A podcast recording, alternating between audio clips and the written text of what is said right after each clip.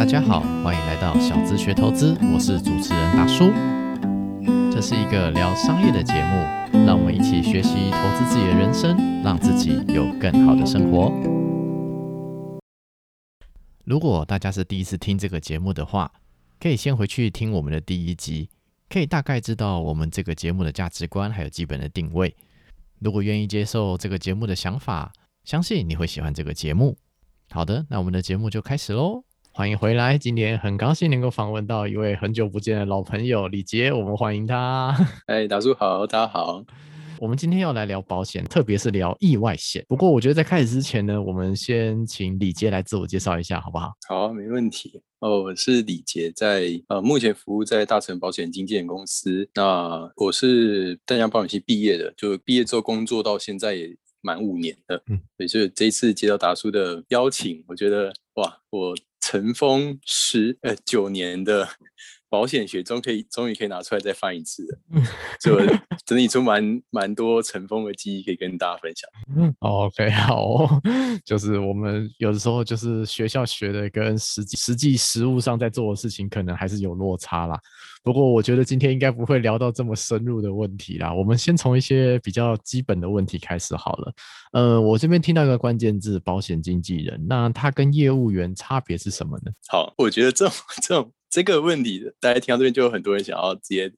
快转，那没关系，我这边讲的是我们在大一刚进去的时候，我们的教呃保险系的教授跟我们分享的。然后这两个主要是从保险法来分。那第一个呃，保险经纪人就是说在第九条这边写，就是基于被保险人之利益，然后敲定保险契约跟提供相关服务。意思保呃那时候教授跟我们说，好在客户这边就这边靠近客户这边写上保险经纪人，在靠近保险公司那边写上保险业务员，呃这是代表他们的立场，也就是说保险经纪人是站在客户的立场上去跟公司洽谈，保险业务员呢就是他保险法第八条之一写说是他为呃。等于说他是被保险公司所雇佣，那雇佣呢从事保险招揽之人。其实我在工作刚开始的时候，有很多人问我说：“哎，这个公司我没听过，哎啊，保险经纪人跟跟其他家保险公司有什么差别？”那其实呃没有啊，我就我一样跟业务员一样就卖保险啊。重点就是说，呃，应该说保险经纪人公司虽然我在大城服务，但是如果我还没考到。国家的那个证照，保险经纪人资格的话，我还是属于保险经纪人公司底下的业务员，那也是适用八之一。也就是说，其实我跟一般的保险公司的人。做的事情是一样的，就销售。那假设我今天考到证照，我才能说我是保险经纪人这样子。嗯哼，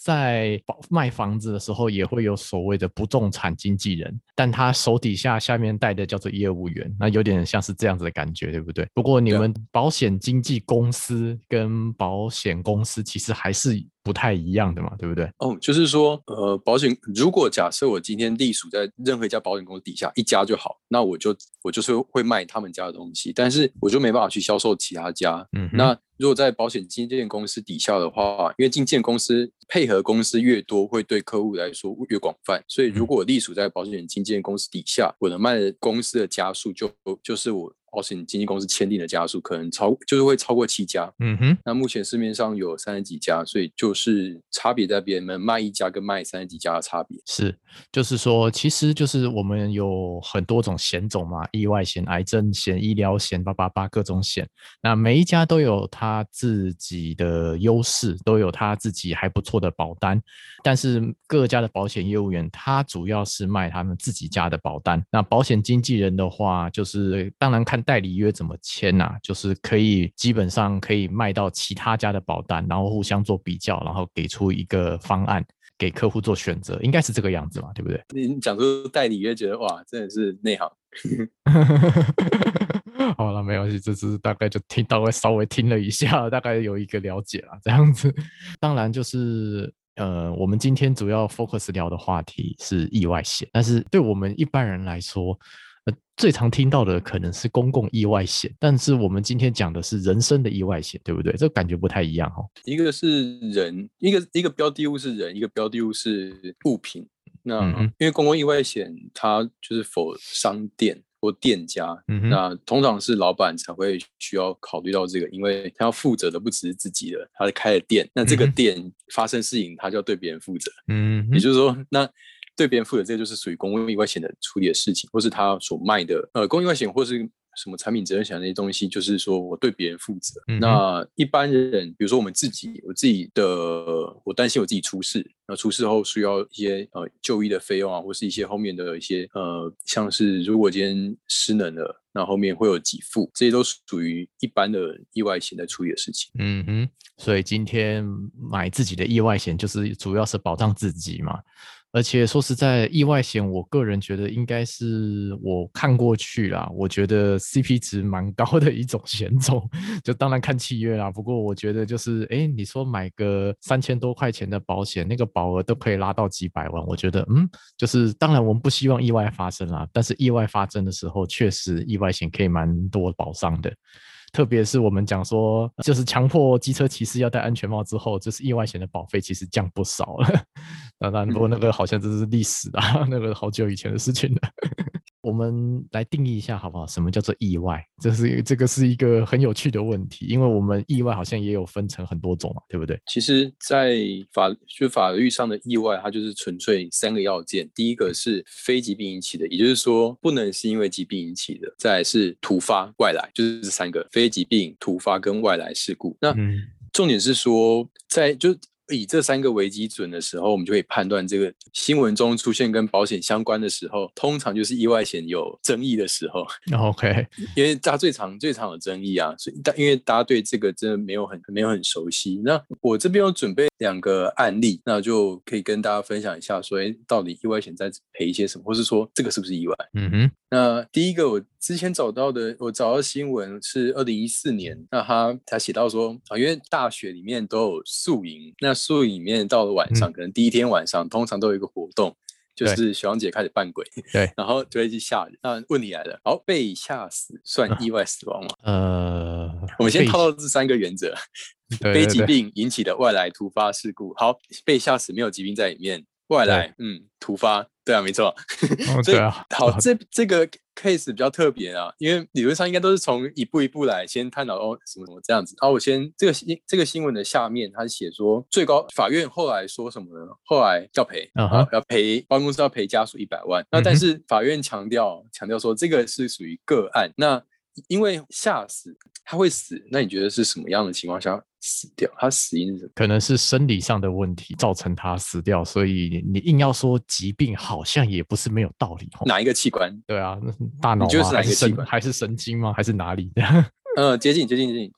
呃，通常办公室会依照这个有没有心脏方面的疾病，嗯哼，他可能心室，嗯他可能本来就有那些、呃、心脏相关的问题。对，他如果一触发，他就会引发心脏可能要么衰竭，要么干嘛的。那这边的话，呃，法院强调说这个是属于特殊个案，所以以往以后假设有继续有下一个人被吓死的话，这一次的判例只能当参考，所以他呃建议朝个人的健康因素，所以说呃，所以这个比较特别，就是他保险公室主张说这个是心肌梗塞死掉的。嗯哼，但是要证明，就要证明说这个人有没有心血管的病史，对啊，这学生没有，嗯哼，所以代表不是他本身的问题，不是他本身存在的问题。好，也就是说，疾病这边就可以就可以排除，他外来跟突发很明显被吓的。嗯哼，对对对，第二个，我这边有收藏到的是在野外，我们通常露营的时候啊，那我们通常会在自己的皮肤喷一些那个防蚊的嘛，因为最嗯怕是什么？最怕就是嗯。呃像虫咬翅虫啊啊，然后这个案例是国军在演习的时候，民国九十三年国军演习的时候，有一个阿兵哥被恙虫恙虫咬到，嗯哼，就死掉了。他就感染的是斑疹伤寒，属于恙虫的在造成的疾病。他这个阿兵哥就发生这样的伤寒，然后他送慈济医院，慈济医院说他因为这什么样的病症死亡，无无从病例判定。意思是说，这个阿兵哥在从军的时候，国国军就会帮他投保国军的那个呃平安保险。好嗯，投保的时候，他的病例是 clean 的，就是说他没有任何的潜在疾病，他身体是 OK 的，所以他没有病病历上没有办法判定说他呃有没有什么样的顾忌在身上。那在等于说，是因为说解剖后才发现，就就是他在演习完之后才出现这样的情况，演习前没有任何伤寒之类的病既往症在身上。好，在判例就写到说，好，那保险公司主张，保险公司主张一定不赔啊，那所以保险公司站的立场，立场就是说，好，他是解剖发现是丛林性的斑疹伤寒造成这个阿兵哥死掉的，所以这个就是疾病。那疾病死亡，意外险不赔。嗯哼，没错。那那法院最后判定是这样子，法院说，呃，这边要讲到一个一大一考试必考的东西，写出来就写出来就有分数。好，法院我先讲法院判定，法院判定是这样子，这个阿兵哥在事发前没有任何的病例，身体是 OK 的。第二个，保险应该要做有利于被保险人，就是客户的方向做解释。好，基于这两个原则，这个是是是不是突发事故导致，而且这个人是健康的？那如果这样子不理赔的话，那是不是所有法院说是不是所有的外来事故导致的心脏衰竭都没办法理赔？哎，法院这边的文字非常，它是用双重否定的。我这边白话文意思是说，那这样是不是所有事情导致心脏衰竭都不理赔？因为心脏衰竭是疾病，没错。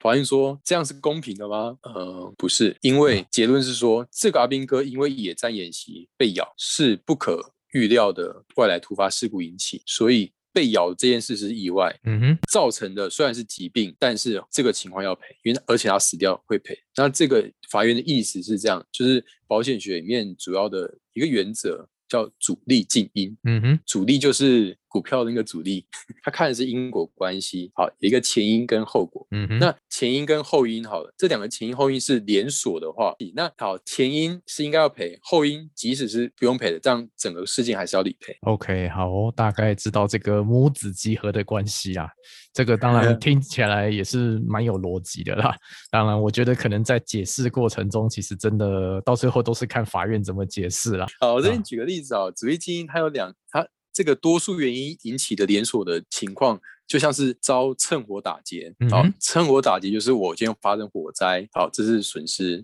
那被还被打劫，第二个损失。嗯哼。那如果保的是火灾保险，那我第一个是因为火灾引起的，那后面的打劫虽然不在保险的保障之内，但是因为这是前因。造成的那整个状况就会理赔。嗯哼，了解。所以，所以这一次样虫的这个判断才是说可以，呃，被咬是意外，虽然后面的那个后面的是疾病，但是一样，他死亡了，这一整个就要赔。了解。所以这么容易上新闻，是因为他就真的啊，就几千块的东西，嗯，保险公司一年才收几千块，然后一次出去就赔个两百万，是我我一定会打官司啊。对对对，以保险公司立场来说，确实是如此。啊，那个平常才收个几千块的东西，最后还是要承担这个风险，那就是看保险公司愿不愿意承担。啊，像这次普悠玛事件，这个闹这么大一件事情，但是看到那个大家的保障的额度，真的觉得蛮心寒的，蛮无奈的啦，只能这么说。因为通常大家买险种的习惯就是说我想要终身的，我想要缴一下，缴缴一阵子就可以。就可以不用缴了，但是这种终身就比较贵啊。那贵的话就觉得啊有点贵，那我先等等好了。所以跟大家保障，呃，身故意外身故保的第一是通常会因为这样子。嗯哼，这也是一个问题啊。那我们顺便来聊这个问题好了，就是终身的意外险跟定期的意外险这两个不太一样，对不对？对，一个终身就是我缴十十次，一年一年缴一次，我缴十次，我缴二十次就结束了，然后就不用再缴，保险公司会给我。就会给我一个保障，可能身故就会有一百万。然后通常这样的一个险种，它就会包含了一些东西，比如说基础的我住院一天多少钱，还有这次住院的呃整个医疗杂费多少钱，意外医疗杂费多少钱。可是嗯，假设这样的保额一百万的情况下，我每年要花出去的钱，可能是我这边有查了一下，有几家保险公司的险种，那平均下来是两万块，一年缴两万出去，我身故得一百万回来。嗯好，那假设我变成我买意外定期的好了，我想买到一百万，其实我只要一年交两千块就做得到，就两千跟两万的差别，我一年丢两千就能做到一一百万，变成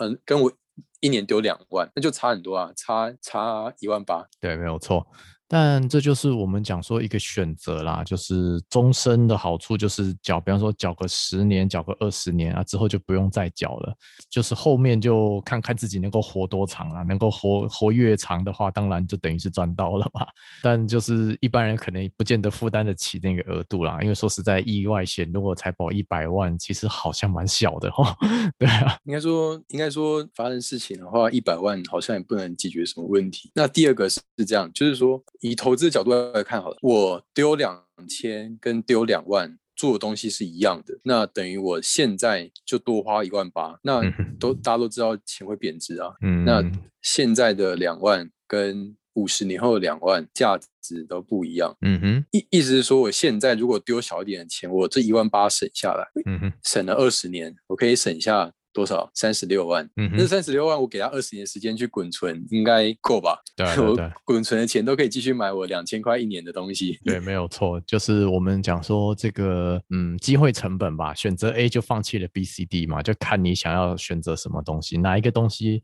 对自己来说是风险最小化、利益最大化了，这个就看每个人的智慧吧，只能这么说。但通常是这样，就是会买终身意外险的，我就我所知道，通常业务员推销的占少部分，因为大家看到这么，大家可能看到这么样的数字就会怕，那就说，哎、这个好像不够。但如果是从听到的话，就不会这么觉得。蛮多，像我自己有接到那个，就我可能办信用卡或办什么，然后就有人打电话过来说，哎、我是什么什么人寿，然后这边有一个专案，就是呃每每一天省下一杯咖啡的钱，然后省的不知道是哪一种咖啡，路易莎还是星巴克，反正一天省一杯，然后这样子就可以拥有一百万，然后什么什么啊，那身故还可以拿回来，然后每年每五年还会给你一笔钱，我感觉很爽。可是那个 那个星巴克，假设一一天就一百好了，那这样子一年就是等于是三三万六，嗯哼，一年三万六可以做到的事情，其实蛮多的啊。其实我可以顺便把医疗险都买起来，但是但是因为通常电销会用这样的方式去引导说，哎，还好啊，就还好一百块而已啊，一天一百还好吧，我们吃饭都超过一百，哦，对啊，这就是电话销售的厉害之处吧。我真的有碰过那种电话销售，真的是哦，完全只靠嘴巴就年入百万的也是有啦。这种真的是蛮厉害的，对啊。那大叔你会把它听完吗？不会啊，我大部分 听，我大部分听到前五句话，OK，好，那没有重点就挂掉了，这样子，哦，你会直接挂哦 懒得我连回都懒得回，这样子的浪费我时间。哦，其实其实我跟你说，我我反而我变成业务员之后，我就会想要知道，因为都是我在跟别人讲，啊，应该说我在推销别人，对啊，那就变成说，哎，我想知道别人到底怎么推销的，所以我接到这种电话，我都会听他讲，我就会说，哦，原来原来他用了这个方式让人家产产生哇，很便宜，啊，那个方案直到直到明天，他就很急迫，哦，对啊，然后就会他就会用，我就会看他怎么包装，因为我觉得我就跟他说，哎，我也是我是保险经纪，我也是在销售保险，你卖这个东西我应该也能卖，说哦没关系啊，你就可以听一下，然后就开始讲，我就说。嗯，算了，反正有一个人帮我，就是有一个人讲给我听，帮我把它写起来，好像也不错，免费的。对对对，销售技巧啊，我觉得他们做这种工作应该都蛮无聊的，都需要有一个人在那边不停的挖干净这样子，需要有一个人不停的听，不然的话感觉都没在工作。那我觉得他们也是心理素质应该比我还强啊。对啊，没有错啊，就是做业务工作嘛，特别是做 B to C 的工作，那个说实在啦，那个转换成成交比例的程度，其实确实是不怎么高，那个是蛮辛苦的。卖房子的大概，比方说谈个十件，了不起成交一件吧，常常是这样子啊。一件吃一年，对啊，有可能啊。好哦，那当然，我们今天聊到保费啦，那我们就顺便再继续聊下去。就是其实不同职业有不一样的保费，对不对？这个好像叫做职业分类表。这个是为什么会这样分呢？我们都会知道说，像寿险或医疗险，它的保费是随着年纪、什么年龄，比如说我今天二十岁的人来买，跟五十岁的人来买一定不一样，因为它是依照年龄来来分危险发生率。年轻人比较不容易发生呃生病的情况。啊，年纪大一点容易，所以它年依要依照年纪。那可是意外险，它照的是我们的工作来分危险程度。也就是说，换句话说，我二十岁买这个意外险，跟我五十岁买这意外险所缴出去钱，假设我工作都做一样，都是老师好了，二十岁老师跟五十岁老师交缴的意外险保费都一样，嗯那就要分级啊，他就要看工作危险程度。那简单来说，危险工作的危险程度，它分成一是最安全的，坐办公室或是老师这种都是一，那二就是外勤，我们这种跑外面的就是二，那再危险一点就是往上分，最高到六，然后就看哪些呃，看每一家保险公司他们愿意呃在这个商品里面愿意卖的，它可能可以卖到四类，那或是有些可以卖到五六类，可是保费就不一样。这样，那其实一个最简单的分法就是，离地表越高的工作就越危险，像擦玻璃工人跟技师，嗯哼，跟空服员，他们就是属于超危险的，通常买不到意外险。但医疗险可以买，嗯哼，因为为什么呢？就是人还在高空工作，还是有可能生病啊。但是出了意外，就是基本上应该就呃，基本上就是一条命了。那个保险公司不愿意承担这个风险吧？对啊，差不多就是掉下来，基本上也就是就一定会要理赔出来的。所以对啊，其实，在这种，那我后来我有去找，就是看一下这个职业等级表。那那个职业等级表里面，呃，就既然都讲到。哦，我找呃，就是飞机的部分都属于可能六类甚至更危险，有些办公室的意外险没没有卖到六类。那呃，我客户比较多的就是在地上，然后地上的话，我发现就是说，呃，像这种驾驶都属于三类。嗯哼，那如果今天是属于连接车的啊那些的，就反而就更危险。嗯哼，可是后来想一想，其实嗯，可是像连接车这种，他出意外的话，通常不是他死，是别人死，这个是这样就说吗？对啊，好，这个嘛，我们不知道统计数字详细怎么算啦。不过我觉得就，诶、好像有道理，又好像没道理这样子。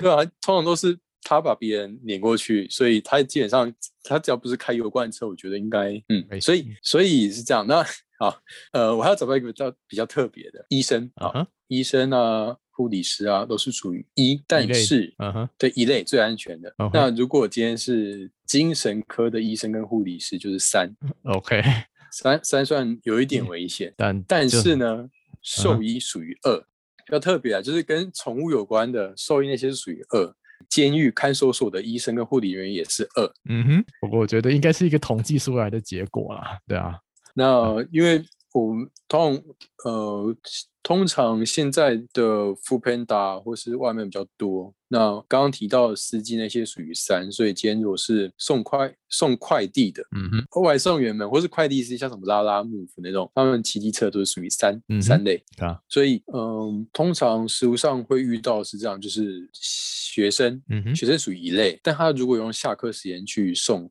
外卖，那外卖途中发生事情，通常会这样子啊，因为投保的时候都是可能是妈妈帮他买的嘛，那他也忘记说要跟保险公司告知，因为会出现这样的情况，就是他是一类的人做三类的工作发生事情，那保险公司要不要理赔？嗯哼，对，这也是有争议的，嗯好，基本上，呃，就依照它的比例，也就是说，事发的时候他做事情是几类，一类的人做三类的事情，那假设保额呃发生死亡车祸好了，要赔一百万，那他可能就因为说啊，做三类的工作就要等比例降低。一百万就等比例降低，变成呃，比如说三类的人他要缴保费比较多，嗯哼，假设三类保人三三类的人要缴三千块才能买到一百万，嗯哼，一类的人买缴一千块就买到一百万，嗯哼，那他等于少缴了三分之一嘛，那理赔金就会也就会等比例下降。嗯哼，了解，基础是这样，所以如果今天有在兼职的话，最危险的那种职业，你就要在就要跟保险公司讲。嗯哼，对，对就是就是要职业的类别必须要调整啊，不然的话，后续真的出问题，那个争那个争议其实蛮麻烦的。因为如果今天做的是四不小心做到四类的工作，四类如果那个这个商品是不承保的话，是零哦，理赔金是零哦。哦，是有可能变这样子的。对啊，哦哦，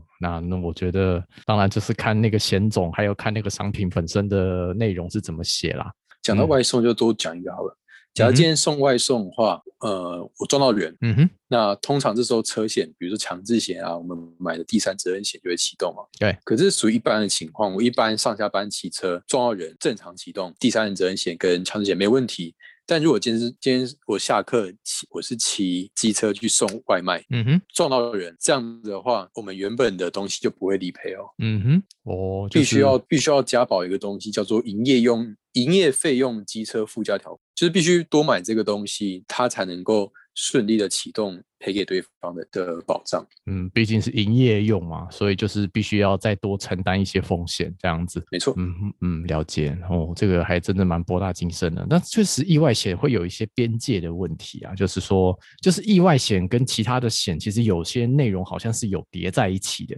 像意外险跟失能险好像有一部分是重叠的，然后意外险跟旅平险好像也有一点，也有一些部分是重叠的，对不对？啊，我先先从失能险，应该说它的功能，它在处理什么事情？对那意外险很简单，就是说我今天因为发生意外，哦，意外之后，比如说好，假假设车祸，我发生严重的车祸之后，第一件事情会注意，会送医院，呃，会有他会赔的东西就是住院的费用。我住一天给多少钱？我如果严重点需要手术，意外的手术，还有我们的手术期间、住院期间，医生叫我们氪金要花的钱，就自费的东西，这三项为主要的。那意外险还有意外的死亡，我因为意外死亡给一笔钱，那意外的造成的残废，现现在比较残废就叫失能，我。意外，比如说我车祸了，我撞到半身不遂，我的他就会给我一次金。我的那虽然还没死，但假设我保额死亡是一百万的话，他就依照我依照比例去给我，因为我残废了，他就依照失能等级表去给我这笔钱。那这是唯一一个跟失能险有重复到的，但失能险处理的问题是，我因为这次的不论是疾病或是意外，我造成身体有出现呃失能的部分，那这失能就是呃看。劳保局，因为劳保局的范围是最大的，嗯哼，那有造成上面的失能的话，保险公司在判定确诊失能之后，他会给至少两两种钱。第一种是一样一次金，就是我因为这次疾病或意外造成的呃失能一次给付，嗯哼，一笔钱，在每个月，假设我够严重，够严重的话，每个月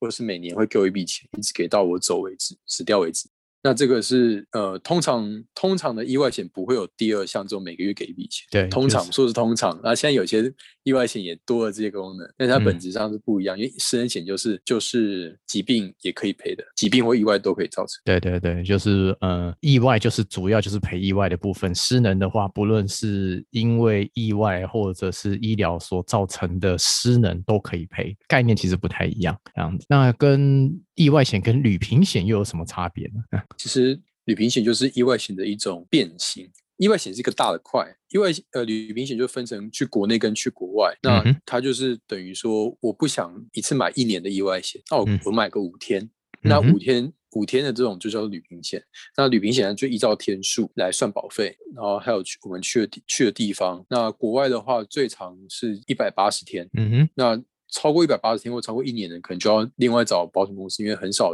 有这样的商品，因为国外的很少。原因是什么？因为国外的医药费很贵啊，台湾有健保，对 对，所以嗯哼，对，所以旅行险是它就是看几月几号出发啊，几月几号几点。到几点就是它的保险期间。嗯哼，OK OK，那就是我们可以讲说，旅平险就是意外险的一个延伸嘛，可以这样子说。对对对，对啊。好哦，那今天谢谢我们李杰的介绍。那对于意外险有一些多的认识，那其实也蛮开心的。那如果说我们对于保险的有任何的的疑难杂症想要问李杰的话，我们可以怎么样找到你呢？就用赖好了。OK，那因为因为赖比较及时，可以马上看到。赖的 ID 是英文呃 RKO，嗯哼，二零一一。OK，好哦，那相关的资讯我会丢在资讯栏下面，给各位听众做一个参考。有需要的话可以找我们李杰这样子。那我们说实在啊，就是因为我觉得我自己看过很多业务员和保险经纪人，那就是李杰是少数我觉得比较对痛的朋友 这样子。那就是真的怎么说 啊？对，就是我们也我也碰过很多很有趣的业务员，我只能这么说，反正就是业务嘴嘛，就是那个样子嘛。有需求的话，可以来跟我们李杰聊一聊天，这样子。今天谢谢李杰的分享，也谢谢各位听众聆听，在这边跟各位听众说声再见喽，拜拜。以上是今天的节目，谢谢各位听众朋友的聆听，希望今天的内容对大家有一些小小的启发。如果喜欢我们的节目，欢迎在 Apple Podcast 上面留下五星留言，多订阅、多关注、多分享、多赞助，让更多人知道这个节目。让我们一起学习投资人生，让自己有更好的生活。下一期节目再见，拜拜。